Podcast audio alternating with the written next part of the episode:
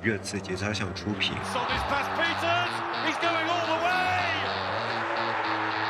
我觉得穆里你要这样林志玲。开始做宝可梦啊，有些人。早知道可以这么低的话，我要美丽足球干什么呀？讲关于热刺的原创音频节目。热刺聊点啥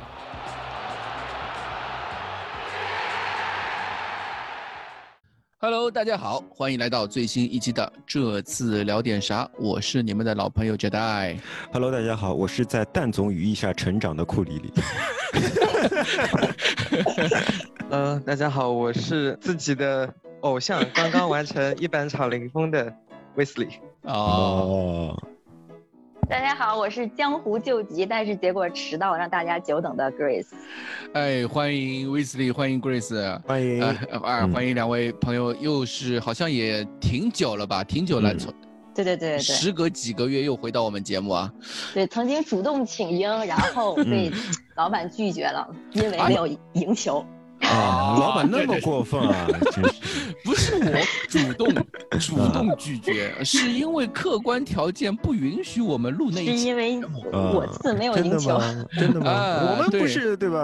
呃，不是都音录的吗？没有那一期就是因为输球了，然后谁谁谁都说哎不想录不想录。我觉得主要是你对吧？不然的话凑三个人肯定凑得出来，主要就是你反思一下 啊。对，是我好是我不好，还是关键是赢球对我影响太大对吧？我还是一个赢球迷。好，我们最近，呃，继上一轮之后，上一周节目之后，对吧？上一周我们还是在说球队这个赢球啊，好像一要感谢沃尔夫斯贝格，对吧？然后球队最近赢球的对手也不是那么的强，嗯，哎，一周过去了，我们又赢了两场比赛，啊，现在已经达到了，呃，穆里尼奥执教生涯，就热刺执教生涯的最长连胜记录。五连胜，耶！联赛还是三连对吗？啊，联赛是还是三连对吗？对，联赛三连胜，嗯，对，然后加上两场欧联杯的话，就一共五连胜。嗯哼，这个五连胜，我感觉 就感觉也不太一样，而且有一点七连胜近在咫尺。我还以为是因为对手太菜，所以不满足。刚想说要啥自行车呀？对，前。先是一场四比一打水晶宫那场，其实那场比赛我本来就是很想，很想聊，就是因为谁谁谁没空啊，谁谁谁没空就没办法录下去。对，我们先说那场比赛吧，四比一水晶宫那场比赛。呃，库里里，你觉得这场比赛我们先从谁说起会比较好一些呢？呃，我觉得我们先从整体说起，就是说这场比赛让我感觉到是一次我们联赛再出发的比赛。嗯。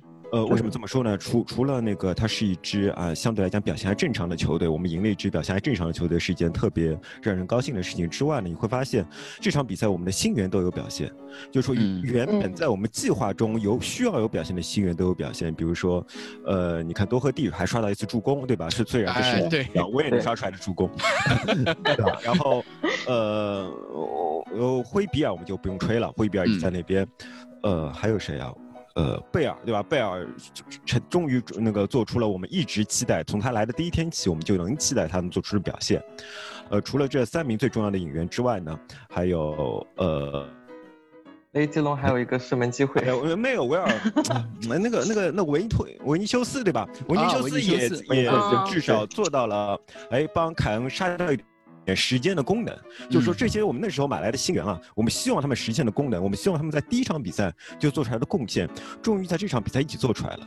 对，所以说我觉得这场比赛几乎是，呃，穆里尼奥终于成功的把这些新援融入球队，终于重新组队成功一场比赛，六千万终于花到实处的感觉。对，终于花到实处的感觉。所以说，我觉得这是一场赛季再出发的比赛，也让我们对之后的比赛有了多少多有多了点信心吧。只是多少多了一点点信心吗？呃，对，毕竟是悲观的库里。因为因为因为我看，因为我一开始还挺有信心的，但我后来又一看水晶宫，他净胜球负十七个。主要是利物浦那场，主要是那一场。啊，对。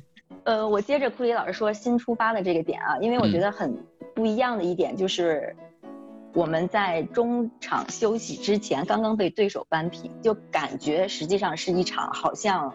就是我们习惯的回来了，热刺的比赛要，而且大家应该还记得上一场富勒姆下半场踢得有多么被动，那场赢球是多么多么的侥幸，所以实际上应该是很担心那个下半场会发生什么情况。但是后来我们都大家知道了这个四比一的比分，而且最后发布会的时候，穆里奥也说到了，在更衣室的时候，他表示说，哎，他很开心，最后在这个。中场之前被对手进了一个球，一下子让大家的心态发生了变化，不会说在像以前那样，哦进了一个球，队员们就不由自主的，嗯，对，就开始这个互相埋防守了，对对，然后造成了我们之前很多不应该的丢分。但是这场由于在这个中场休息之前被进了一个球，大家的气势反而回来了，就知道下半场一开始一定要进球，对，所以我们这个产生了后面一系列这种精彩的进攻的表现。所以我觉得就是。这个也是一个好的开始吧，或者说是好的改变。我觉得是一个让我们大家都觉得，哎，我次不一样了。有球队可以化愤怒为力量了，对吧？球队终于有一些让人感觉积极主动的东西了，对吧？而不是一个非常悲观或者负面的一个 一种战术打法了。对，我觉得这是水晶宫那场，就是从整体上来说非常让人欣喜的一点吧。我觉得吧，就是从这场比赛，我终于。可以说，三年以来，我终于看到了卢卡斯他有另外一个方向的发展。嗯，对对对。因为像这三年，卢卡斯一直基本一直是作为一个替补骑兵的身份，对，呃，然后出现在我们视野中的。但是这一场比赛，他证明了他在十号位或者说是伪十号位上，他可以为球队做出贡献，而且不只是在进攻端。呃，包括像第一个进球，贝尔的那个进球，他其实就是通过卢卡斯对卢卡斯抢下来的。我觉得这是在那个连败的那个热刺当中几乎很少看见的，有一个球员他可以做出一个呃在前场做出一个压迫，嗯，这是我觉得很欣喜的。是不是有一种梦回波切蒂诺的感觉？是的，就是那种我们以前想说的，就是以前我们看到热刺就是前场高位高位逼抢，然后二排推进继续逼抢抢对手的，就是接球球员，对吧？对，嗯，对，这样子一种一种整体在前场的一种高位逼抢的一种风格又出现了，而卢卡斯。在出现在十号位，他的那种非常积极的拼抢能力，他的那种球路的判断能力，好像让他勤勉。其实主要是他超级的高速能力啊，对对，因为他其实不是截球路的，他直接是从侧后方向持球队员那个，他会突然闪出来，然后捅你一下脚下球这种感觉。对，让对手觉得好像哎，我这这个位置是一个安全区域，对吧？我稳的，突然他就闪现了。对对对，尤其是攻防转换的时候，他的这个速度优势，其实对于我们整个的战术安排还是很重要的一点。而且又是卢卡斯，以前我们就说卢卡斯他那个盘带能力怎么用最好。我记得以前库里里一直在说这个事情，你是的，库里里甚至觉得让他放在后腰或者是 靠后的位置，让他充分发挥他的突破能力会最好。然后现在发现他不在前场，就是前卫线就。直面对手后卫的时候，我们在他在十号位这个位区域接球，在球队二排，呃第二排进攻位置接球之后，直接发动呃个人能力的突袭，然后创造空间传球给，不管是传球给。贝尔、孙兴民或者是凯恩，都是能够创造出很不错的机会。既然我们说到卢卡斯了，那么我就要特别说一下，因为我觉得我们这场比赛算是终于时隔那么久，就从卢卡斯来了以后，时隔那么久，我们终于找到卢卡斯的使用说明书了。那么这个使用说明书其实可以非常简单的概括为一句话，就是始终面对球。嗯，始终面对球，就是当卢卡斯面对球门。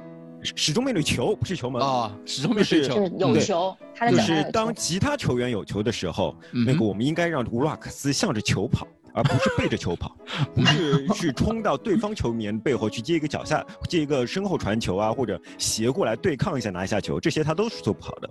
他只有正面舒舒服服的给他一个向他脚底下去传的球，他才是最舒服的。这是第一点，就是说你必须要让。卢卡斯有一个背接把球拿舒服的动作，卢卡斯才能比较好的做下一步直直面对方球员去突破的那个机会，对吧？这是第一点。第二点，不但卢卡斯没有球的时候，你要求你希望能够创造卢卡斯面对球的机会。第二点是，当卢卡斯有球的时候，其他球员也要面对球。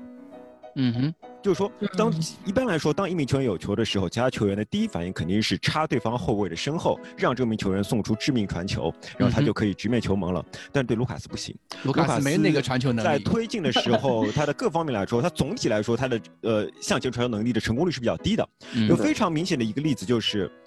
我们下半场那个丢球，大家记得上半场那个进球是卢卡斯的功劳，但其实下半场丢球也直接与卢卡斯有关。卢卡斯在中场经过缠斗以后拿到了球，高高速通进。这是我们前场有凯恩，凯恩非常，凯恩作为一名球商极高的球员，在当时也失去了他惯有的冷静啊。他做了一个自己要卢卡斯给自己身后球的手势，而他其实是在对方三名球员的包夹之下。卢卡斯作为一个耿直的球员，看到队长这么要求，当然是我直接一推就完事了。但是卢卡斯是没有能力把球推。过对方的球呃头顶的，嗯，于是结果就是直接送了个反击，这个反击直接造成进球，所以这就是穆里尼奥说的一连串的对。防守失误或者说个人失误导致那个丢球吗？是，但是你不能说卢卡斯这是个个人失误，因为卢卡斯就是没有那个能力，你最多应该说是，呃，你最多反而可能说是。呃，凯恩的失误，但是我们不能对凯恩要求太多。这个时候在理想状态，我我们就说，就大家请回想起我刚才那段话，就是当卢卡斯拿球的时候，应该有更多的球员是面向球，而不是背向球的，因为卢卡斯没没有传难球的能力。当卢卡斯一边推进的时候，他身边你最好始终一名球员，让他可以快速做出一个传简单球的选择。在这种情况下，卢卡斯的呃那个推进最容易发挥效果，至少不会成为一个被反击。嗯，呃，所以说这个球我理想中应该是。呃，凯恩回撤，凯恩回撤做个接球动作，然后呃孙反跑，这样的话是最好的。也就是说，凯恩孙兴民在边路他有个更大的空间，就算是卢卡斯传，也比他在中路传出去要直塞球要容易很多。意思就是凯恩或者是贝尔去做那个传身后球的那个是的，或者你跑位的时候你拉边拉个大空间，嗯，拉边拉个大空间，他最少就是他传的不太准，延误了那个反击时时间，但不会因为他传到对方后卫脚下送出反击。嗯，所以我觉得这是卢卡斯两个非常重要的说明书。但是这个说明书只有在哪里可以实现呢？只有在我们半场压迫的情况下可以实现。对。对，因为如果不是打我们打一个半场压迫的用法，不是在这个场景下，卢卡斯可能呃他的成功率就没有那么高。因为卢卡斯那种短距离的快速的从对方墙脚下球，只有在空间比较小的情况下可以成立。空间高的话，你跑跑得再快，你要跑那么远，对方也有足够的时间摆脱你。而且你马上跳龙有点累，你马上要丢掉位置，你马上就丢掉位置了。对方可以利用你呃抢脚下球那个丢掉位置的时机去把球呃闪转腾挪出来。对，所以说呃虽然我们找到卢卡斯的说明书，但是我觉得卢卡斯的使用的场景还是有限的。这并不是说在批评卢卡斯，只是我们只能走一步看一步。就是每个球员的特点吧，这个是为他量身打造的一本说明书。我们也知道卢卡斯他是一个非常耿直的球员，而且是一个他的那个视野啊，他那个视野就是可能集中在相对来讲比较有相对比较窄的那个又比较短的比较近的那个位置。而且视野跟技术是非常的挂钩的，就是有可能很多东西你就算看得到，你也传不到啊。对你看得到，但是你传不到他，你不够有足够的足足球技术传出一个圆点球出来。嗯，那么所以说我们有时候也不是单看视野，总之你综合卢卡斯的视野和他的传球技术，呃，当他拿球的时候，你不太适合做太激进的后前插的跑位。呃，很明显的例子就是打水晶宫那个第四球，嗯，其实第四球他是四个人的传球造成的最后一个进球，对，第一个传球的人就是卢卡斯，嗯，而且是很简通过很简单的传线配合。然后造成金球。我其实回顾比赛的时候，发现那四个球都有卢卡斯，都跟他有关，都跟他有关，都跟卢卡斯有关系。他们在就是不仅仅是卢卡斯吧，应该算是整个我们都说卢卡斯生前那 KBS 三个人，再加卢卡斯，他们四个人在前场那个跑动换位啊，然后一些传切配合。我记得是哪个球是卢卡斯脚后跟传给传给贝尔那个球啊？好像是第三个吧，也就是说明他他那个卢卡斯在十号位这个位置上面，能够把他小技术以及那种在非常近的距离的那种快速接球能力和。快速传球能力发挥的淋漓尽致的一个一个位置，他周围三个人的球商都很高，知道在那个当卢卡斯拿球的时候，他传哪个点是最舒服的，所以说他们能跑到卢卡斯想传的那个点。当卢卡斯带到不能带的时候，他下意识的一抬头，在他直接看到那个点上，就能够看到他想要传球的球员。所以就是说，我们虽然花了近十几分钟的时间在吹卢卡斯。其实我们是在吹贝尔，是吗？对啊，贝尔确实确实太强了。对，因为 因为你回顾到贝尔这一趴了，对，因为我们去其实回顾最近这段时间，就是不管是五连胜的起势也好，怎么说也好，嗯，对吧？从应该算是打西汉姆那场半场上贝尔之后，开始球队开始慢慢慢慢慢慢，好像打出了一些东西，对吧？嗯因为有了贝尔，球队开始能够在前场打高位逼抢。可以打持续的那种、呃进攻型的打法，这是以前贝尔不在的时候的那支热刺，哪怕是我们在联联赛积分榜榜首的时候都没有做到的一件事情。嗯，对不对？就也因为有了贝尔，然后我们好像找到了卢卡斯的说明书。卢卡斯以前也是打过十号位的，对，他边上站过拉梅拉，边上站过站过阿里，但是好像从来没觉得 拉梅拉和阿里可不行啊，从来没有觉得，从来没有觉得卢卡斯是一个适适合十号位的一个球员。十号位，嗯，对，然后自自从贝尔站在了右边锋那个角色的位置上的之后，好像觉得，哎，我们十号位其实不缺球员了，我们嗯。卢卡斯也可以打这个位置，阿里也可以打。拉也可以打这个位置拉梅拉也可以打这个位置，他们三个人，而且这三名球员根据每个人的技术特点去嗯。站在十号位的时候，我们的进攻打法是不一样的，而且非常有层次的。面对嗯。不一样对手，比如说我们在在上阿里的时候，就是打那场富勒姆的比赛，嗯哼，就是因为阿里的进球嘛，也嗯或者说阿里的突破。嗯、他可以和凯恩两个人双轨拍门，是嗯两个人一起，呃，不管是凯恩后撤的时候与还是凯恩在前场的时候，阿里都可以插深插对方后卫的身后一些一些空档，嗯然后来制造进球，然后嗯又是。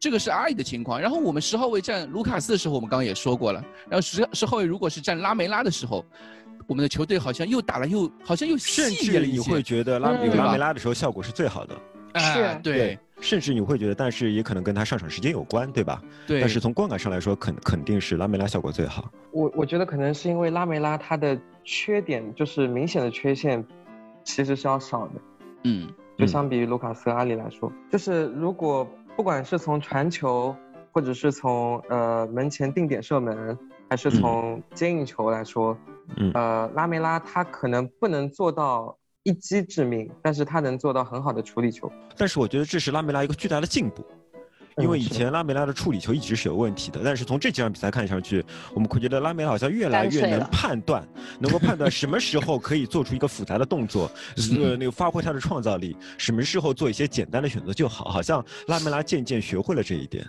到底是拉梅拉法学嗯学学会了这点，还嗯是他身边的球员熟悉了他这一点呢？没有没有，我觉得拉梅拉是有有有进步的，这这嗯。方面确实是拉梅拉个人的进步，就是说他有很多简单的分边，呃，我觉得他主要是多上场了，伤病也少了。呃。关键还是身体上的原因。我嗯倒觉得可能跟拉梅拉即将进入那个他的合同年，哎，而且现在啊拉梅拉已经二十九岁了，嗯，明对，年刚过了生日，对，明年这个时候他或者说今年夏天过了之后，他只剩一年合同，而且马上嗯。又要到明年之后就三十岁了。嗯我觉得拉梅拉也要为自己努力一把，对不对？需呃要在球场上面发挥出一些东西。，对，不管什么原因，他的进步是有目共睹的，对吧？嗯，对至于这个原因嘛，我们各有各的想法，没有关系。对，也当然我还是想说，就是因为啊贝尔来了之后，还是要说贝尔。啊我觉得就是贝尔实在是那你。说吧，那你说吧。我因为我记我记得我上一期节目就已经吹过贝尔了，我今天嗯感觉又想吹贝尔，就是呃，有贝尔和没贝尔，我们前场是完全不一样，因为非常不一样，你说的对。今天嗯打、呃就是萨格勒布迪纳摩嘛，嗯对吧？下半场贝尔上来之后，马上就完全不一样。嗯我感觉好像我们的进攻以前套路是平面的，嗯，或者是二维的那种感觉，现在一下子就变成立体的三维的那种三维的，啊那种那种方式，这可能在也有可能是因为我们确实在打一些，呃实力没有那么强的球队的时候，让贝尔有那么多的机会去发挥，可能也有那么一点点关系。你们觉得呢？其实我想先吹一下我次的这个医疗部门以及整个啊团队对于贝尔的耐心。嗯，因为我觉得就是贝尔的这个伤势情况，我觉得很多人是不是因为贝尔才知道比目鱼肌到底是个什么地方？我觉得他这个 对他这个长期的伤病，包括他嗯回来之后也是带着伤回来的。然后我们给了整个川南热刺整个俱乐部吧，给了贝尔一个非常长的这个耐心来帮助他恢复状态。因为像我今天嗯早上刚刚写了一个费德勒复出的文章，嗯，就是因为费德勒他是做了两次手术，然后他这周才重新回到赛场上，他的那个体能教练有一个长长的采访，就讲怎么样让他从这个拄着拐，然后到现在能够上场比赛，是怎么样一步步的让他一点点的恢复。所以就说整个对于顶级运动员来说，想让他们恢复到顶级的状态，这个过程是非常漫长而艰苦的。就不仅仅最重要的，其实就是需要的是耐心，不仅仅需要他自己有耐心，而且需要团队有耐心。所以我觉得我自在这方面真的做得非常好。因为像那个穆里尼奥也说到，就说哎，每场比赛他会在场边问说，能不能再踢五分钟，能不能再踢十分钟？你现在身体感觉怎么样？对你不仅仅要看的是你当时的感觉怎么样，就你每踢一场球之后，你回去之后康复。你的身体多长时间能够恢复？你的第二天早晨醒来之后，你的身体状况又是怎么样的？你的肌肉哪一块肌肉有不同的反应？这个是需要非常精细的护理的。嗯，所以我觉得就是之前这个贝尔状态回来之后，就会大家有一些声音说，哎，为什么不早点上贝尔呀？为什么不让贝尔踢满九十分钟呀？我觉得这些就是 我们通过这个贝尔的恢复的这种一点点提升的这样的一个过程，我们是可以看到整个。就是包括贝尔，包括穆里奥，包括整个这医疗团队是多么精心的呵护着他。这是一个团队的作用。对，因为所以你现在呃，我们就呃也没有必要这个拉踩别的俱乐部啊，就不说了。因为我们还想想纪录片的时候，就是孙哥当时骨折那场球下来之后。就穆里尼奥和孙哥自己都表示觉得，哎，好像没什么事儿，能打。但是医疗团队对一定要坚持说，你必须要去做核磁，一定要看看里面到底是什么情况。对。然后呢，对，所以我通，而且通过纪录片吧，我能够感觉到我们这个这个顶尖俱乐部的团队的这样的一个感觉。所以我觉得我们就是谈贝尔的这个进步，或者贝尔这个大胜归来，首先要肯定的是我次。的整个俱乐部这个团队给予他的这个帮助，对，不是一个兽医团队，对吧？除此以外，我觉得，嗯，对，除除此以外，我觉得我们还是要要表扬一下穆里尼奥的，因为这种东西除了团队对他的呵护之外，其实，呃，也要承受一定的压力。因为贝尔有时候会表现出，包括他的经纪人，我们也知道接受采访，会希望贝尔能在之前可以打更多比赛的。对。而穆里尼奥是选择更加保险的一个手段。那么我觉得，至少从目前的效果来看，穆里尼奥的选择是正确的。而他为了现在的正确，当初多少是付出一点代价的，不管是舆论上还是多少火力啊，对吧？不管是舆论上还是潜在的，或许和球员的一点点关系上，他们并没有那么宠着球员的个人表现的欲望，对吧？他。还是一切是以一个大局或者未来为准，所以在这点上，我觉得穆里尼奥也功不可没。对我今我这两天还在那个就是国外贴吧 Reddit 上面看到，呃，热刺球迷做了一个表格。嗯，这个表格叫 Gareth Bale Apology Form，冒号，然后填自己的名字，然后这个表格下面里面有六大原因，Reason for Behavior，是我为什么要向贝尔道歉呢？嗯，第一个原因是，呃，当初那些。玩笑啊，那些漫画，那些恶搞，让我说服了我，让我认为贝尔是一个周薪六十万镑的板凳球选手啊，是那个 饮水机管理员啊，管理员。对，然后第二点原因就是我以为他已经结束了，第三点原因是他说，那呃，我以为他不适合穆里尼奥的球队。嗯。第四点是我以为他只是一个高尔夫球员，嗯，第五点是，我就是嫉妒贝尔的那个粗壮的大腿，然后第六点最关键来就是我是齐达内，我记得我记得有一点我我记得因为就是我之前贝尔就是状态还没有恢复啊怎么样怎么样，大家很多人都在。在议论，就或者说，哪怕是库里里，你也在节目里面说过，贝尔好像已经回不到过去了，已经不是那个球员。可能我们就光说我啊，你不能光说我，对，应该是说我和蛋总当时已经共同说过，贝尔已经很难回来了。对，不能让我一个人背这个锅啊。对，对，很多人其实就不仅仅是我们嘛，就很多球迷都已经在评论里面经常去说，就像我记得上一次过年后是。那谁来着？琼瑶来到我们节目的时候，他就在节目里面就说了一次贝尔的问题的时候，然后评论里面大把大把就在 在在喷他也好，对对攻击他也好，对他对观点老板也亲自下场了。嗯，啊，我就觉得，就是怎么说呢？你看现在回来了，现在贝尔回来了，我们是不是有必要你去当初为自己的行为去负一些责任？你们把自己那个勾勾一上，然后把这个 这个表格，对吧通过 Instagram 上面贴到网上面去，或者是老板你让贝尔去看见带头啊。，老板你带头。没有，但是我还是觉得 我们要把往话往回扯一扯，就是嗯说，呃，虽然我们在当时确实，呃，嗯质疑过的戴尔能否重回巅峰，或者说能否，呃，对，贝尔能否重回巅峰，或者 能否继续为球队做出贡献，但嗯是我们从来没有，我们从来没有黑过贝尔。嗯我们从来没有说贝尔呃不配啊，或者说是贝尔的职业态度有问题啊。恰恰相反，我们其实还是不断的说，虽然贝尔嗯很可能没有办法重回巅峰，但他在比赛呃那个比赛场上的表现还是，呃，在他能当落叶的绿叶的时候，他就当一片绿叶。我记得我们是有强调过这一点的。对的，那这也是我们和普通的网暴型选手的可能说是不同之处吧，对吧？而且我也我也很欣赏，就是穆里尼奥对于贝尔那个处理，他就刚刚也说，刚刚说了一嘴，就是他在之前的一些新闻发布会上面，尽管啊，尽管有些发布会。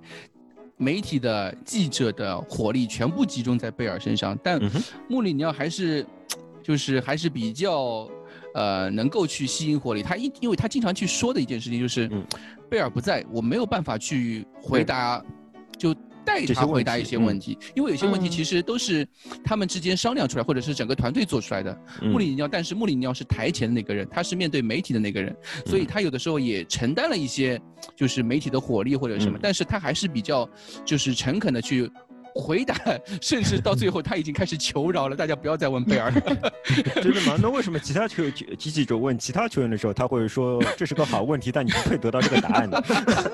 对，我觉得我们还是不能对。嗯总体来说，呃，穆里尼奥对记者就是。普普通通吧，对吧？他其嗯实并不但你不能完全把他往好处想，觉得他是一个非常我们喜欢这样的的。人，对对，我们喜欢这样的人，我们不怕他怼我们。对啊穆里尼奥你要就是个人喜欢怼，主要还是他个人喜欢怼。对他的那个性格里面还是对性格有这样就是这样吸引，嗯这是就是他吸引媒体的一个原因嘛，对吧嗯？Grace，你你作为记者，你肯定是希望每次遇到的都是穆里尼奥这样的呃 主教练，对吧？而不是之前我记得这两天好像欧冠有一场比赛，波尔图赢尤文之后，波尔图主教练赛后四十秒的发布会直接就结束了，没有人问问题，没有人问问题，对吧？就是这个问题。如果他们果当时晋级了，但是没有人问问题。对，嗯如果如果那个波尔图主教练是穆里尼奥呢，我就不相信四十秒，我觉得四十分钟都有可以问出来，对不对？所以总的来说，我觉得贝尔最近的一些表现也好，或者说他的对于球队整个在进攻体系上面的那种，可能就是真的叫活一路。就是活嗯全局的那种感觉，对吧？有的有种有种这种感觉，已经吹到不能再吹了。我觉得贝尔就是，哎，还就是打开了空间和无限的创造力我。就我听我就听到你在骂我们。有吗？了吗？有吗？这个没有啊，这个没有啊，旁观者清，没有没有的。你看到吗？你看到库里这个这个是啊，所以我觉得，对啊，所以我觉得还是就是有好球员，确实是好球员，就是还是那种感觉十年前那个贝尔，但是虽然还是他的。速度还没有以前那种速度，但是他的嗯全方面的能力，或者说他的经验，确实更嗯，比以前更优秀了。他的传球能力、他的长传能力、短传发现机会的能力，都是以及一些 抓机会的能力。你可以看到，呃他有几个球，他现在和凯恩有一种默契啊。嗯他他们之间两个人有一种默契，就是你可以看到凯恩最近也没有。不像以前那样老需要去单干，或者是进那种世界波，虽然也有嗯世界波，也有世世界波世界波也有，但是他也进了不少那种，嗯，就是门前拍硬的那种球，对。然后我们就说碰一碰或者捡皮夹两个那种顶尖球员必然会产生的反应。那种联动效应，就是，我们一直在期待有凯恩和孙兴民之外，再出现一个人进入这个组合，对吧？产生真正能够互相理解的足球。那现在看起来，贝尔就是在这个互相理解的体系之内了，已经。对，已经成为了一个不是一加一等于二的那种作用，已经是到了已经二乘二甚至三乘三的那种感觉，就但其实贝尔真正带来的，除了刚才说的那些东西，还有一点是。我们随着埃里克森走了以后，就失去了右路传中球，现在贝尔带回来了，这是一个非常非常重要的点，这是个非常直白的点。但是就是说，当我们如果把一些问题讨论太复杂的话，反而会忘记它。就是以前我们埃里克森有一脚右路传中，他的成功率是非常高的。现在贝尔可以用更加多的方式来完成这脚右路传中，就是他可以扣回来用左脚传，他还可以用右右那个左左脚的外脚背来搓。对，他甚至可以摆脱一两个人。贝尔的有一点啊。他虽然速度没有以前那么快了，但是他在禁区内油炸丸子那一下就是特别快。对他已经不是第一次使用，他起码是第三次表表现出一个特别快的油炸丸子动作了。嗯，呃，所以我觉得从这方面来讲，右贝尔让我们的右路充满了创造力，而这种右路的创造力是不冒险的，因为呃，贝尔并不是一个喜欢硬干，我一定要过掉你的球员了，因为他非常害怕受伤，还是球商啊。对他可以在对手离他比较远的情况下，或者为自己创造一个离对手比较远的情况下，直接用他的传球来解决战斗。这一点是除了贝尔以外，全队没有任何人可以做到的。这个真的是球商。对，这就呃除了球商，还有还有技术嘛。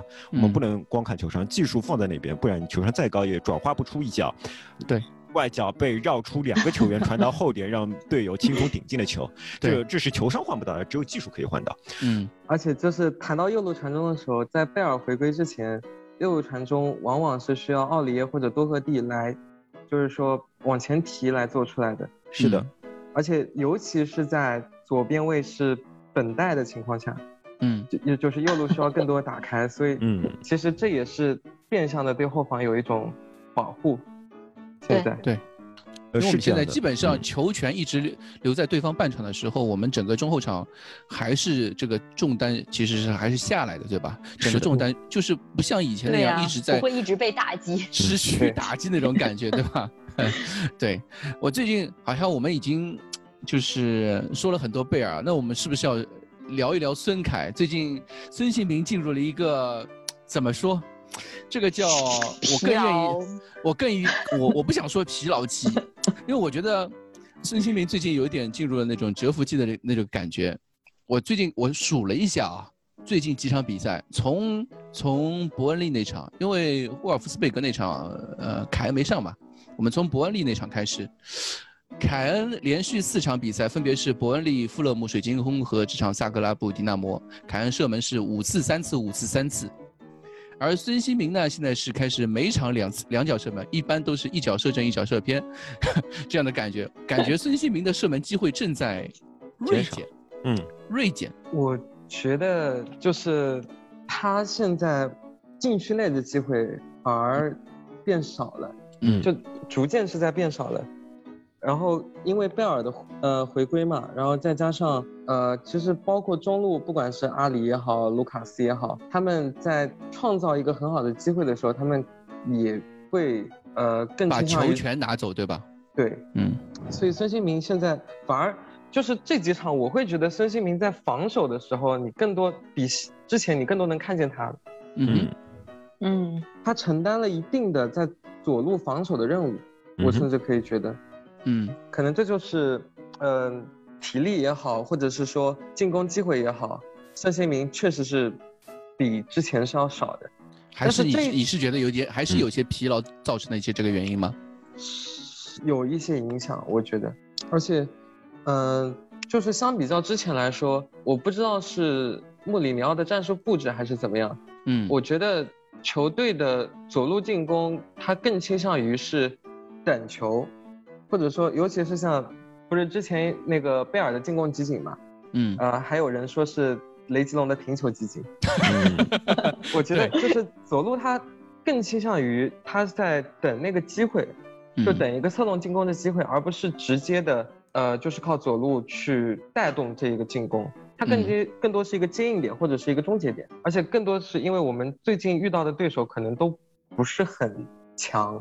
嗯，然后就没有那种打反击的机会，是吧？对，是的。呃，我觉得你最后已经把话说清楚了，就是说，呃，首先我还是觉得疲劳一定是有原因的。嗯，疲劳一定是占一个非常主要的原因。另外就是我们我们之前说孙孙兴民之所以能够拿到那么机会，是因为是是因为我们基本上处于一个守势，在守势中，孙兴民会获得大量的无球跑动的空间，而他是一个无球跑动的高手，在这种情况下，他就可以获得大量的机会，他也非常争气。那段时间他的进球的转化率是非常高的。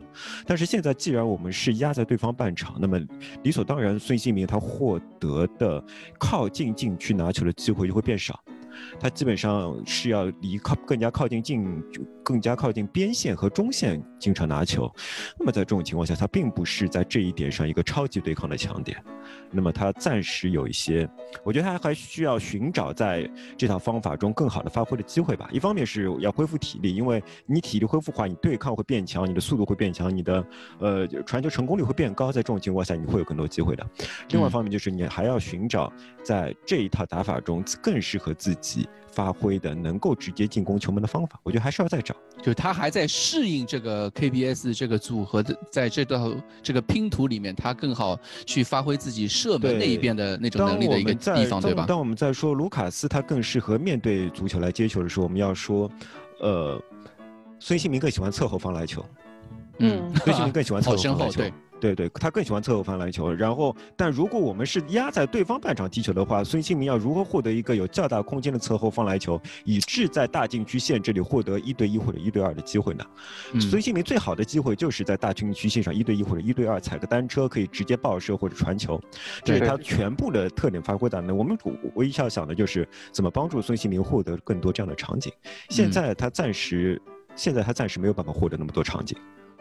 对，这这这可能是我们说高压高位逼抢这套战术，或者说 KBS 这个这个组合在前场唯一现在还有一个比较明显的可以提高的一个地方。但是另外一方面，随着对方把越来越多的防守重心一定会放在贝尔身上的，嗯，那样的话，孙兴民肯定会获得更多空间。这就是我为什么说孙兴民现在在蛰伏期的一个原因啊。对对对，我们心有灵犀啊，对吧？我终于接到了老板的传球，对。因为 因为水晶宫这场球正好是孙凯是十四个互相这个。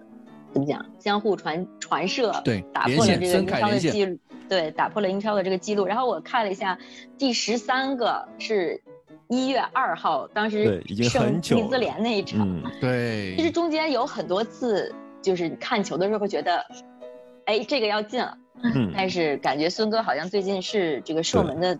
感觉会差一点，因为我觉得在我们在还在防守的那个时候，你感觉孙哥的单刀极稳，嗯，就是只要有一个单刀的机会，肯定能进。因为我们当时那个刚才库迪老师也说了嘛，就是他的转化率特别特别高。那个在那段时期后面，我跟你讲，自从自从那个叫什么来着，Jedi 他说，呃，孙兴民 FM 数据过低是种族歧视，孙兴民是世界巨星以后，孙兴民就这样了。又怪我。Grace，你继续，你不要理他。没有这个，这个找一个背锅的也可以理解。嗯，我就是节操像背锅侠。嗯。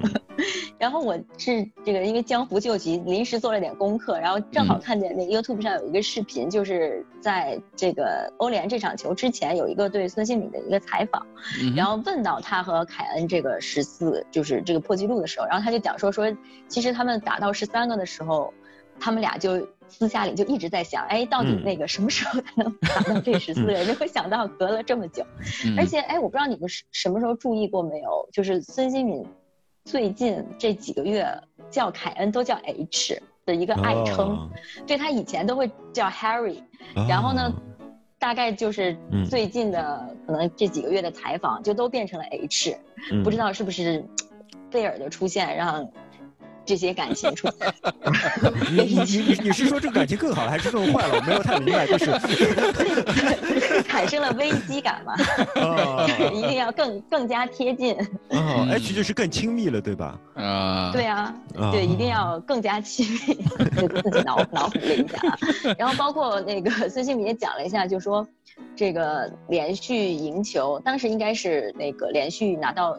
联赛拿到九分之后，然后就说整个更衣室的气氛一下子就变得非常的好，大家的这种自信心也回来了，然后大家这个重新找到了享受足球的感觉，所以我觉得这个也说更衣室之前大家的压力是非常大的，然后也谈到了就说贝尔回来之后，对，给了他们比赛当中更多的空间，然后有了更多的这个进攻的机会。他说，虽然这个贝尔和他和凯恩都是是不同的风格，但是觉得给整个球队的这种进攻体系都带来了巨大的提升。就是他反正孙兴敏一向都说话都很。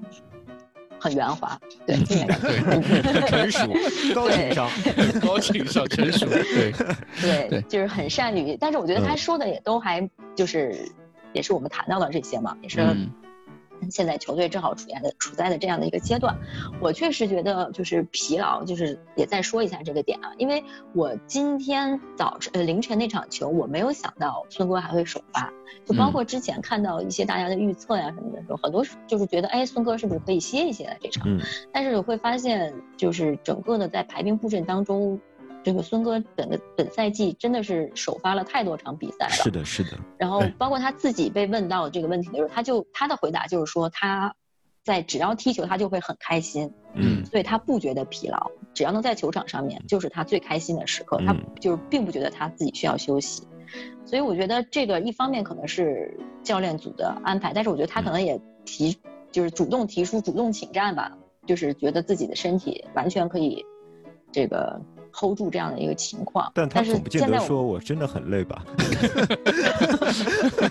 但是我们我们讲了啊，就是说，你看像贝尔的情况，那肯定是对自己的身体有一个非常的了解，他打到多少分钟，身体哪个肌肉出现疲劳的情况，是的，是的，他就会有这个及时的反馈。所以就是我我还是认为，这个孙哥虽然是这种体能狂人吧，但是目前的这个情况。跟他的这个连续作战肯定是有直接的关系的，就根本就不像凯恩这个受伤还稍微休息了几场，但是孙哥就是真的是从赛季开始一直是，就包括欧联杯啊，对啊，联赛杯啊，很多都是差不多要打打到九十分钟，所以我觉得很多还是一百二十分钟呢，对吧？还有一百二十分钟的比赛，对 对，那是不堪回首的那一场，对，所以我觉得就是还是要给时间吧，我们这个目前。这个整个球队，我们能够看到，我们给予球员时间，嗯，球员和教练，往往还是会给我们惊喜。无论是，对，我觉得有一点好的是啊，嗯，我觉得有一点好的是，就是，呃，球队现在进攻轮换做的不错，就不管谁都能。都能上场，每场比赛穆里尼奥都会给他至少，比如十几二十分钟的一些时间啊。孙兴民每场比赛也不用打满，每场比赛就打个就六十分钟，或者是怎么样就打卡就下班了，啊，然后换一些球员去上来去拼一下。所以他呢，其实那个负担。之前孙哥一换下来，我们就丢分。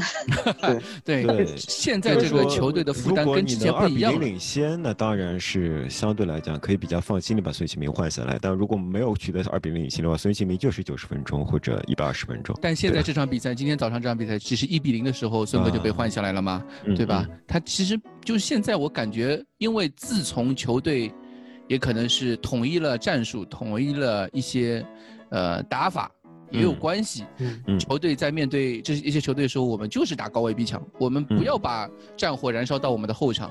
嗯，所以让前场这些这些球员充分做轮换，充分去调动他们的积极性，这样也对孙哥有一个比较好的，就是那种体能上的一种保障吧。因为大家都在轮换嘛，他不是每场比赛都踢满九十分钟，在那边做七八十米的来回折返跑，对不对？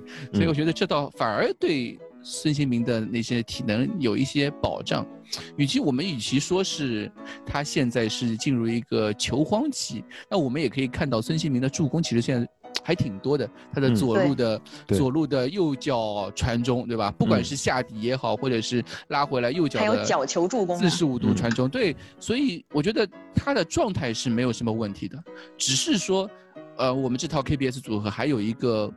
有一个前进的方向，或者说有一个潜在的突破点在哪里？这是我们觉得还挺值得期待的，因为我们下个月还有一场联赛杯决赛，嗯，对吧？从现在的观点来看。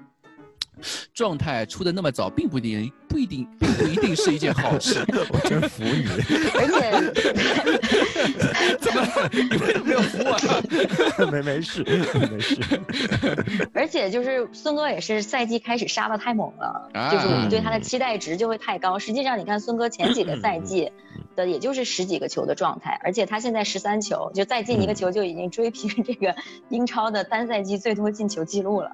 嗯，所以他对呃这个期待值，我觉得也是一个就是很重要的一个原因吧。就是我们现在觉得好像孙哥哎好久不进球了，但实际上这应该是他就是一个赛季的一个正常的水准，而且这个赛季我觉得肯定会超过十四球吧。超了，也不能乱立超的 flag。超的很厉害，不管是孙兴民还是凯恩，凯恩，呃，自从有了辽记之后，这个凯恩已经再次不一样起飞了，不一样，再次起飞了。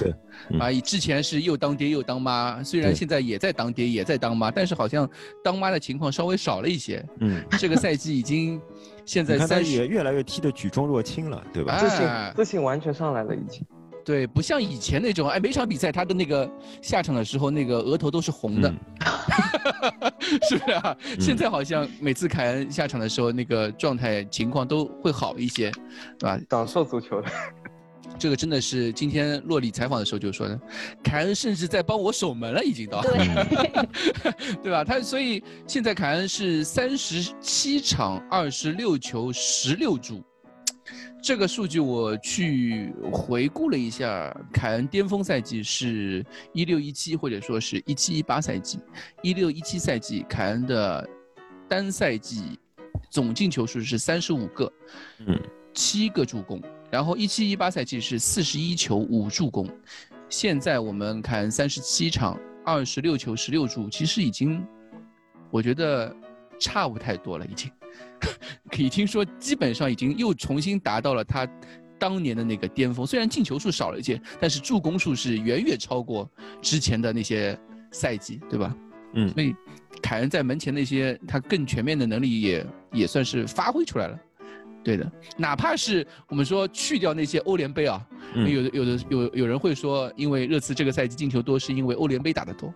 嗯，我们打了一共打了十三三场场资格赛，嗯。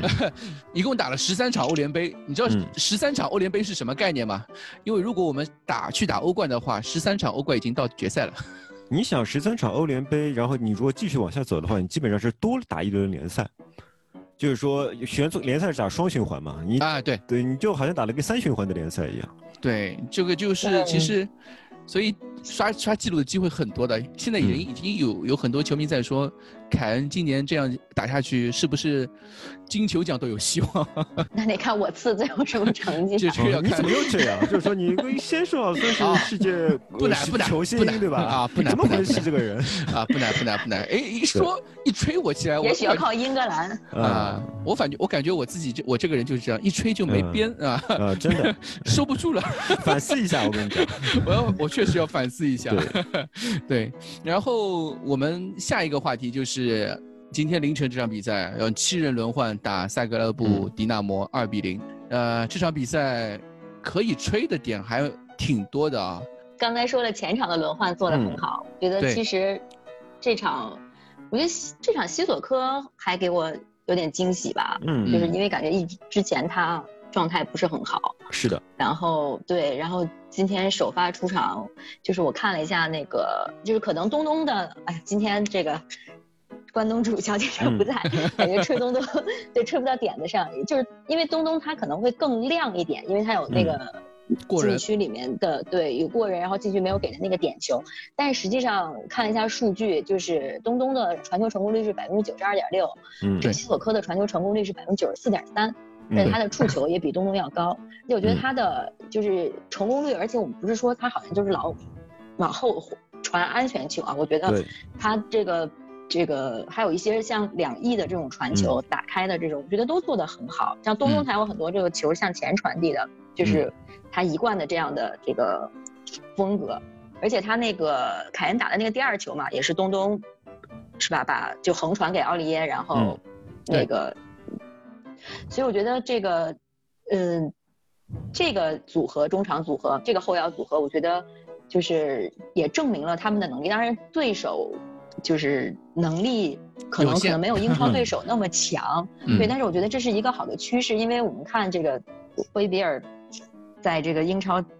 天天场场打满九十分钟，其实上这个压力也是很大。有一段时间，我们也可以明显感觉到他的状态实际上是在下滑，对没有赛季初期那么亮眼，有失误对来增多，这肯定是跟疲劳是有直接的关系的。对因为我看到这一场，就是今天凌晨这场，西索科和恩东贝莱的这个配合，我觉得确实也给我们这个未来的这个中场的轮换带来了更多的可能吧。嗯，觉得这个也是一个很好的一个一个可以吹的点。嗯，我还我我还挺同意 Grace 的说法的，尤其是那场比赛我也看了，我觉得，呃，西索科的传球特别有惊喜，他每个球都摆在应该摆的位置上，而且不是向后那种传球，是向前传球，他有很多斜线斜线，他线路和点都选得非常好。但是我的担心，其实 Grace 刚刚才也说了，就是这是不是对手比较弱的原因？对手他们其实是把他们的防线压得比较靠后，呃，在靠近大禁区湖的地方做了两层防线，这种情况下。的话，我们两名中场踢的都是非常舒适的，没有人去压迫他们，呃，除除非东东已经开始过人了，他们就马上用进用犯规来阻止东东。但是在其他球员拿球的时候，他们给的压力是非常小的。在这种情况下，我就呃，我当然希望对我，我希望这是对西索科来说是个非常好的开始，但也不敢说，不敢说西索科取得了巨大的进步，或者说许可波的状态有呃非常高的。恢复啊，我我不敢这么说，不是说一定没有，还要持续持续的去看，对吧？是的，就好像以前我们说，如果哪场比赛你看到沃克斯踢的好了，你就会知道对手是不行的，你就会明显知道不沃克斯是一个非常重要的试金石。沃克斯呢的踢得好不好，就就取决于对手到底有没有实力踢踢英超，对吧？嗯。那么我觉得我不确定西索科是不是也是这样。同时呢，我们也可以看到对手的身体还是非常强壮的。呃，对手尤其是在禁区弧的防守上，他其实给阿里造成了非常大的。压力，所以我觉得这也是这场比赛阿里比较挣扎的一个原因嘛。对，是的，他们其实的是非常非常有针对性的防守阿里，所以说，哎，我觉得这场比赛对阿里来说不是一场非常好的比赛。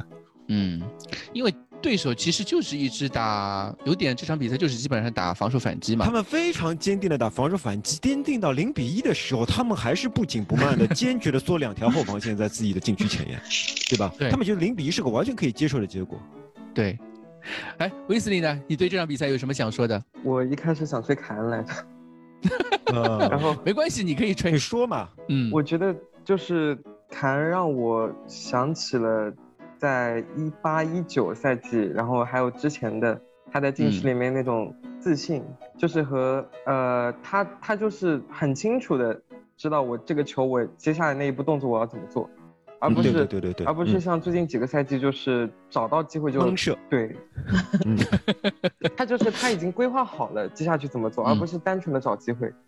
尤其是第二个球吧，对吧？是的，是第二个球那个闪转腾挪啊，这个这个过人或者说这个假动作做的，我感觉就是当年那个凯恩那个五比三是爆破切尔西那个凯恩穿裆打卡希尔那个打卡希尔打特里的那个凯恩又回来了。你会发，你会感觉到球滚向他的时候，后面发生的事情他已经全部在他脑子里边过了一遍。哎，怎么我们说说这个比赛又到吹凯恩的 环节了？不是这场不吹凯恩，吹谁？因为凯恩实在是太强了，是实在是太强了。我们从来没有想象过凯恩会比会像今天这么强，我觉得。嗯，他确实就是说，当我们觉得凯恩不断的在退步，不断的在退步的时候，突然他就蜕变了，对吧？对，这种就是像那个叫什么蛹变成蝴蝶那种感觉。啊，对对对对，化茧成蝶。啊。啊，对，就这种感觉就出来出现了。我第一次跟上了库里老师的那个语文思路，对我这个球真的是喂到你嘴边了。对我这样今天早上这边，我倒我倒觉得就是呃，我们最近五连胜啊，这个我也想跟最近的五连胜有有点想挂钩一下，就是大家可能会觉得最近五连胜可能有些水分，或者是对手确实没有那么的强，没有关系。对，但是其实如果你仔细去观察一下，我们沃尔夫斯贝格我们就不说了，沃尔夫斯贝格确实确实菜了一点，有点菜。但我们可以说，包括前一场打前之前那一场一比二输给西汉姆那一场比赛，呃，X 级从 X 级的表现来看啊，呃，打西汉姆那场我们是一点零比零点九，这个是我们自从近一个多月以来第一次破一对吧？不不是我们的破零点五，比对手高，我们比对手高，你知道吧？我们的 X 级比对手高吗？我不是，我一直觉得我们的那时候以前 X 级都是零点三六啊。啊，对啊对对对，打曼城、打利物浦的那个时候嘛。然后沃尔夫斯堡哦，沃沃尔夫斯贝格是二点六比零点三，嗯打伯恩利是二点八比零点六。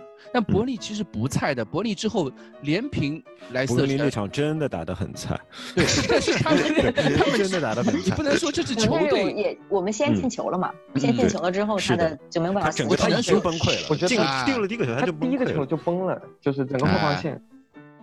对，但是他们之后其实。你说我们这场比赛把他们打出菜，就打出菜队的感觉，但嗯其实还是我们球队比较强，嗯，我是这样感觉，因为他们最后呃后面连平莱斯特城，连平阿森纳，对吧？然后我们后面一场打富勒姆，虽然是就是 X 级是一点运七比一，嗯，你觉得是好像阿里那个进球可能有些运气，但是其实那场比赛我们机会也很多啊，凯恩空位的嗯，空位的头球吐了太多饼了。吐了太多饼了了，而且你想富勒姆之前五轮不败，他们那场我记得富勒姆的门将表现的特别好，对吧？啊，对对他们那个嗯两个中后卫表现也挺好的。他们五呃富勒姆是赢了埃弗顿，然后上一轮赢了利物浦，哎，嗯其实富勒姆也你说他算菜吗？也不算菜，但是富勒姆状态下半也挺好场压着我们。打呀，对，压啊着我们打。对，嗯然后后来四比一。水晶宫，我们那场比赛 X 级是二点二四对零点五六，也是几乎是全盘全面碾压那种感觉。嗯，但是水晶宫，你说菜吗？他们刚刚平了曼联，而且那场比赛要不是对的，我觉得你这些哎话是很好的，但你嗯是不是觉得你应该晚几天再说？比如说，就是我们赢下阿森纳之类的，对，你可以，你可以更加，你可以说的更加理直气壮一点。啊，对对对，老板就怕到时候没机会说，赶啊快说，啊，有可能。白找了。对，嗯，对对对对 还是我不够成熟，对，如 此精心的准备，啊哎呦，一定要吹得突然把我彻底。呃那我继续说完好，让我最后一条说完。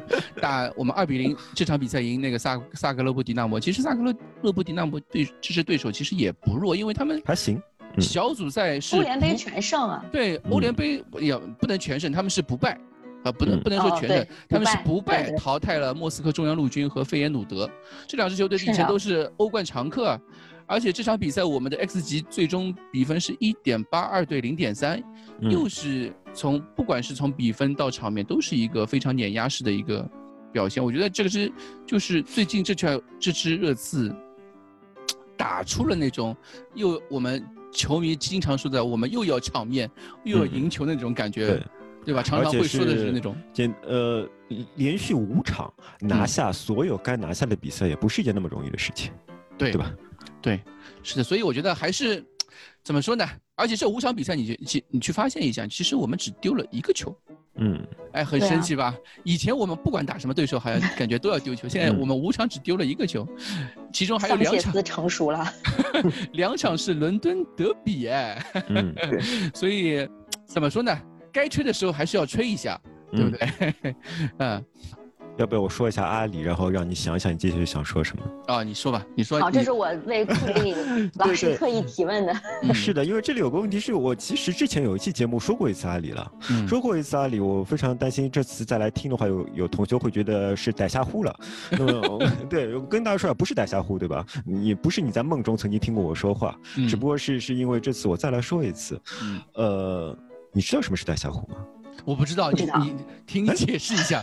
逮瞎呼就是那个，就是既视感嘛，就是 D E J U V U 啊，那个。哦，这个是一个英文啊。对，哎法语，法语。啊你们你有没有看过那个？你没有看过那个叫什么叫什么是头文字 D 的那个呃那个主题歌嘛？就是逮小虎什么？我曾经看过一次这种情况啊，什么乱七八糟的东西。对对对。啊，嗯，继续继续继续。好，就是说阿里是这样的，如果我们要理解现在的阿里，我们必须首先要理解过去的阿里。嗯那过去的阿里主要是两点是特别强的，首先它主要是作为一个左边锋或者左边前卫出现，它在那个位置上的时候基本上是可支可攻的，就是它既可以用利用自己的身体和对抗成为一个支点，又可以利用娴熟的充满创造力的脚下技术来过掉对方一个甚至两个球员的标包夹，它可以一个很奇妙的转身，一个穿裆就过掉两个人的包夹，然后杀入禁区，可以做出很多精妙的处理。呃，他的这是他的第一个特点。第二个特点是他在禁区内的对高球和后方篮那种高空球的触感特别好，所以我们才可以看到，呃，很多呃托比的后场长传，他碰一下球或者碰两下球，这个球就进了。这种球只有他能打进，是其他人包括凯恩也好，阿里那个孙兴民也好，都没有他那么强的触感。从这个角度来讲，你可以你就可以理解为什么波切蒂诺曾经说阿里的天分是接近于小罗的，并不是说他有小罗那么强那么强的球感，但是他在禁区内接住一个很远过来的高空球，他对落点的判断，他触球的第一下那种柔和的脚感，把球放到他大概自己想要的大致的位置上，这种感觉他就是超一流的，他就是世界那个少有的可能是前三或者前五名的巨星的水平。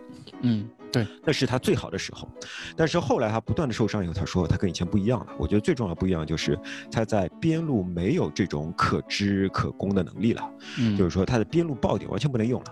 我们再也不能看到他在边路支住对方一两名球员以后做出一个漂亮的处理，对，这种球再没有甩过去，除非你是打沃尔夫斯伯格这种对手，他可他可能还能做出这种表现，但是打最顶级的对手，你绝绝对看不到了。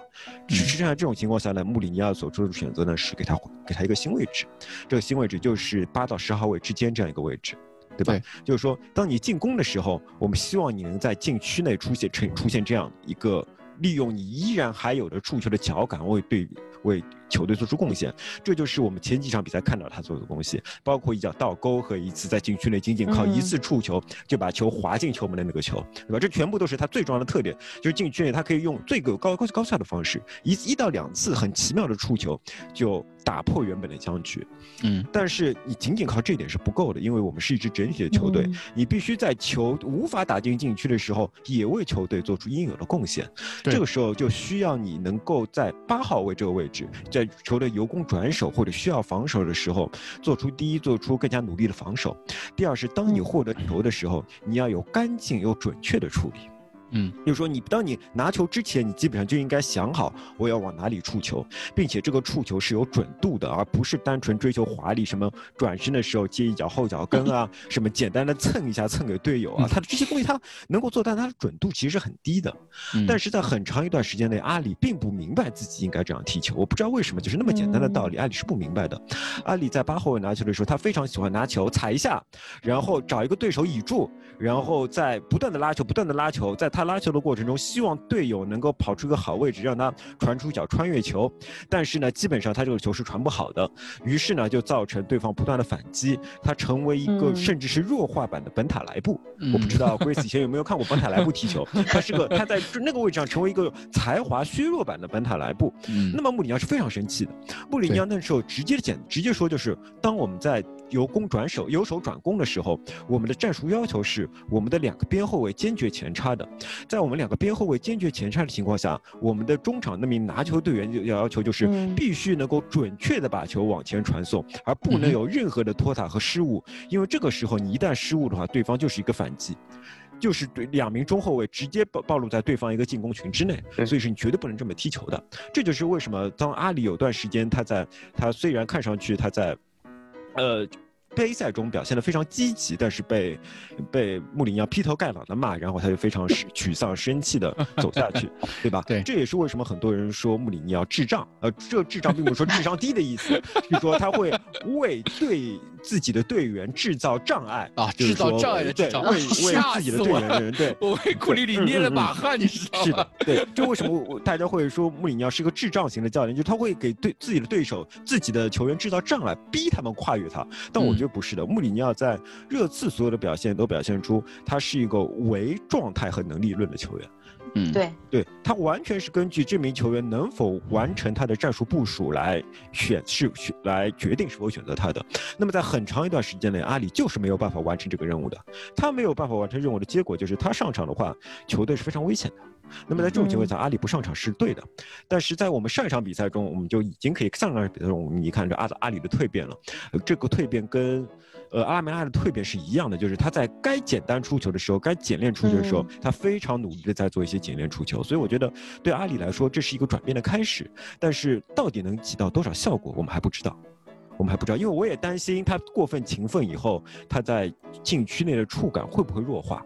对吧？这个是不是跟他们也跟就是球队基本上现在是主打进攻有关系呢，因为阿，我觉得阿里以前就是他不是那种喜欢在后场蹲坑防守的球员。我记得纪录片里面也比较明显的体现出一点嘛，他就说，哎，球队老是在防守，然后后场就起高球，他很排斥这种打法。嗯，但现在球队战术改变了之后。他又回到了那种在前场撒欢的跑，撒欢的去抢，然后又可以在前场制造就地制造威胁的那种球员。他不需要这样的话，过度的盘带或什么。第一点是，呃，在波切蒂诺时期他也踢得不好。波切蒂诺时期，我们是压制对方半场，他也踢得不好。呃，第二点是，呃，阿里那时候上场了很多比赛，我们是打进攻的，我们打很弱的杯赛对手，我们打的不是防守足球，是进攻足球。他获得了大量的球权，但是那些球员他全部没有处理好。嗯，还是有一些。我觉得对，不能简单的全部归结到穆里尼奥的那个战术选择上，不能简单的说。所以有一点我觉得挺好的，就是球队现在一直在轮换。你今天早上换了七个人的情况下，我们现在只剩下门将加桑切斯加凯恩加孙兴民四个人还继续保留着的情况下，球队还是依然打出了。符合我可以说是应该算是符合身价、符合他们工资的这个水平。之前欧联杯小组赛的时候，我们经常都说，打这种菜鸡球队为什么还要上那么多手主力，对不对？当时我们就一直在说这个问题。现在好像哎，终于磨合了那么久，这些替补球员终于表现出他们该有的一些实力了。而且这场比赛，我不知道大家有没有注意到，就是休息了一场之后的恩东贝莱，嗯。因为上一场是恩东贝莱轮休了嘛，等于是对这场比赛恩东贝莱回来之后，他呃刚刚 Grace 也说了，他传球成功率高达百分之九十四。另外一点，他还有一个六次过人全场，全场最多，包括在禁区里面。生气了啊！连连连过四人有一次杀到禁区里面，对吧？虽然虽然恩东贝莱开场的时候开场的开。应该是开场一分钟，差一点点啊，把球把球送给对手打一个黄金机会的反击。但是整场比赛恩东贝莱表现都还不错，又是感觉又回到了那种我们之前所熟悉的那个东东，他那种锐利性啊什么都又回来了。所以有的时候我觉得适当的轮换对这些球员。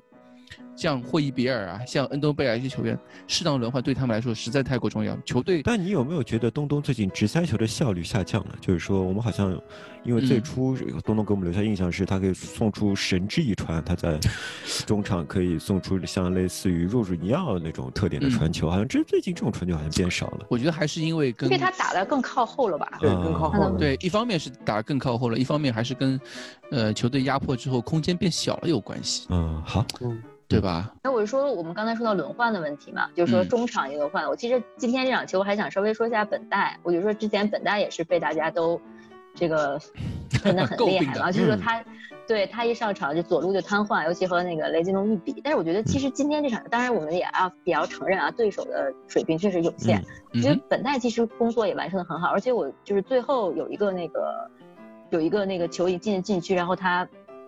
就是最后一个最后一脚，对，最后一节，对，对，我觉得这个还很挺亮眼的，所以我说，就是我们现在已经找到了比较好的，就是整个这个阵容的一个轮换的一个原则吧。就是说，我觉得我们从某种程度上来看，这场球怎么轮换，然后大家就能猜到下一场的大概的一个这个阵容。嗯。每一个人基本上都是这个招之即来，来之能战吧。我觉得这应该是赛季现在到了就是三分之二的时候，我们基本上在等到洛塞尔索在复出之后，嗯，我们终于找到了一个这个整个大阵容的一个平衡。对，至少在整个中前场我们非常的富裕了。嗯，对，整个中前场，对，尤其你跟上个赛季一比，就觉得非常的幸福。尤其是对，尤其是我想提的就是。呃，提到了中路呃中场轮换嘛，我想提一下，就是如果洛塞尔索回来之后，我觉得能给球队带来的改变，甚至会比现在要更大。嗯，那肯定。嗯，因为洛塞尔索他不仅仅可以当那个出球的人，不仅仅可以当前腰，其实我觉得对他来说最好的位置反而会是在后腰。嗯嗯，而且是介于就是中场到后腰之间的那个位置，他既能防守。也能给出足够的侵略性，嗯，这一点我觉得是目前包括西索科也好，包括恩东贝莱也好，在后场他给予前场那个帮助其实是没有洛萨尔索之前就洛萨尔索受伤之前那样大的。然后甚至我觉得，呃，霍伊比尔和洛塞尔索搭档后腰，然后恩东贝莱在前腰，会不会是目前中场来说最好的解决方式？这个一直是杰代的梦想啊。这个是很多球迷的梦想，从身价上面来说，嗯，但是还是看对手。我觉得有一点比较好的就是我们赛季初的就是就就时候就说了，这支球队其实轮换实力啊、轮换球员、阵容厚度都不差的，就看我们怎么去调配这些就是大名单球员或者说轮换球员的一些状态。嗯，当他们把一些轮换球员的组合。的那些连线化学反应也练出来的时候，我觉得这支球队真的是能够达到一个比较高的上限的时候就到了。对，但是我们讲到上线的时候，其实是一整套中前场球员的那个第一选择，对吧？嗯。那么刚才威斯利说那个第一选择，其实就是我们上呃上一期节目也讨论过的，这确实是一个球商溢出的一个特别强、特别强大的整个中前场。就是说你找不到任何一个球商层面或者说小技术层面的短板，你找不到了。事业层面。对 对对吧？找不到。但是有一点要要说明，就是大家也看到了，贝尔花了那么久时间。嗯。调出状态，然后甚至像阿里啊，之前恩东佩莱也出现这个问题，所以我们不能说洛塞尔索现在洛塞尔索又受伤，马上立竿见影，对吧？对对，而且现在洛塞尔索又受伤了，他那个训练的时候背部出现问题，又开始又停了几天。虽然说虽然说这个伤病不是很严重，但是我觉得，就是我们不能，我们对他当然有期待，这是肯定，但是也不能指望说洛塞尔索一回来马上就回到那种什么，对吧？嗯，对，那种效果立竿见影，我觉得不现实，不现实。就这个状态还是要靠，呃，穆里尼奥的轮换，这个一场一场打出来的。然后最近好像穆里尼奥一直在说自己的一千场，他直接现在最近好像是四百，今天早上这场是啊九百八十九场。嗯，算了一下，可能是在欧联杯，如果我们就是一路晋级的话，可能顺利的话是在欧联杯半决赛的第一回合。嗯，四月二十五号之后吧，还是四月二十五号还是四月几号？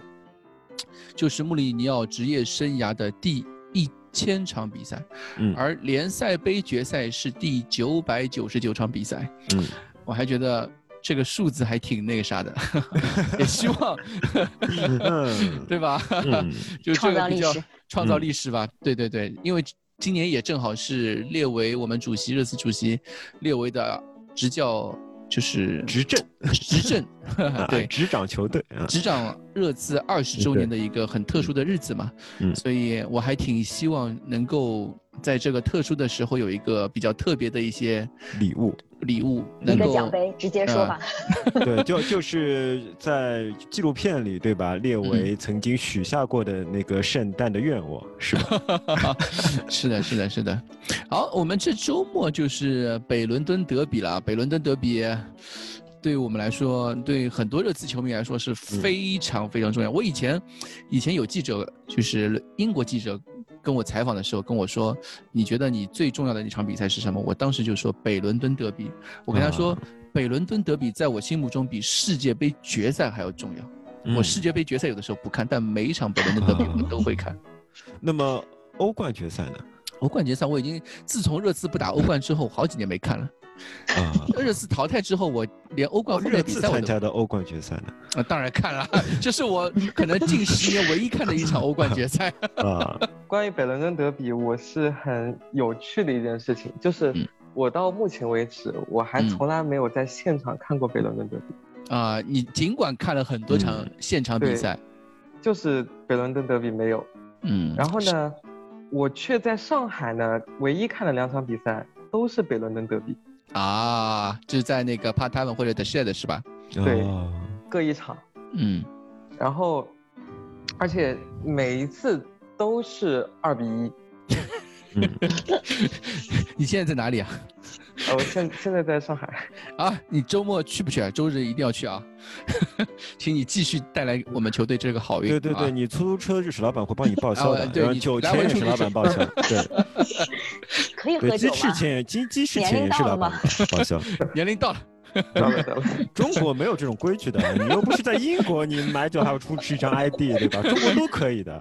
我觉得对北伦敦德比这一场，我还是比较有信心的，因为像之前，像上个赛季的话，是因为，呃，半场之前被拉卡泽特进了一个球，当时，然后，呃，上上个赛季的话也是，其实是因为半场有点崩溃了。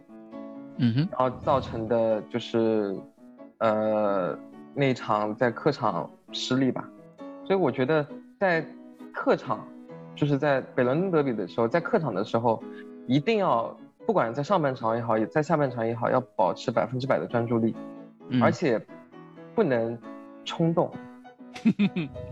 我觉得每次北伦敦德比就是冲动。对，我觉得就是每次这种情绪有。在客场的时候，我们要用那种冷静的剑去撕开对手，而不是就是直接的蛮冲硬冲。我觉得反而是，呃，每一次在客场都是靠巧劲取胜。嗯，如果赢赢的球基本上都是。我昨天最近就是之前稍微花了点时间关注了一下我们这支现在的也是曾经的第一。第一对手啊，最近有一些对第一四 D，可能就是阿森纳基本上最近的比赛，他们的那套主力阵容已经固定下来了，嗯，也算是，而且今天凌晨，因为同一时间正好是打奥林匹亚克斯嘛，基本上没有，基本上也是全主力，嗯，对，这是一个我觉得对于我们来说是一个比较好的优势吧，对。